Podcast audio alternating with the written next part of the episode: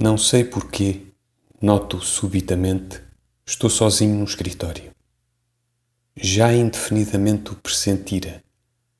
Havia em qualquer aspecto da minha consciência de mim uma amplitude de alívio, um respirar mais fundo de pulmões diversos. É esta uma das mais curiosas sensações que nos pode ser dada pelo acaso dos encontros e das faltas a de estarmos sós numa casa ordinariamente cheia, ruidosa ou alheia. Temos de repente uma sensação de posse absoluta, de domínio fácil e largo, de amplitude, como disse, de alívio e sossego. Que bom estar só largamente. Poder falar alto conosco, passear sem estorvo de vistas, repousar para trás num devaneio sem chamamento Toda a casa se torna um campo, toda a sala tem a extensão de uma quinta. Os ruídos são todos alheios, como se pertencessem a um universo próximo, mas independente. Somos finalmente reis. A isso todos aspiramos, enfim, e os mais plebeus de nós, quem sabe, com maior vigor que os de mais ouro falso. Por um momento somos pensionistas do universo e vivemos regulares do soldo dado, sem necessidades nem preocupações.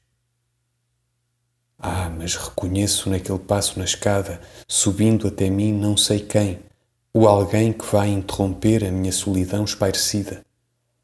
Vai ser invadido pelos bárbaros, meu império implícito. Não é que o passo me diga quem é que vem, nem que me lembre o passo deste ou daquele que eu conheça. Há um mais surdo instinto na alma que me faz saber que é para aqui que vem o que sobe, por enquanto só passos, na escada que subitamente vejo, porque penso nele que a sobe. Sim, é um dos empregados. Para, a porta ouve-se, entra. Vejo-o todo.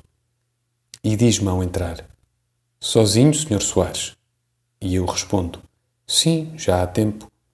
E ele então diz, descascando-se do casaco com o um olhar no outro, o velho, no cabide: Grande maçada a gente estar aqui só, Sr. Soares. E de mais a mais? Grande maçada, não há dúvida, respondo eu. Até dá vontade de dormir, diz ele já de casaco roto e encaminhando-se para a secretária. E dá, confirmo, sorridente.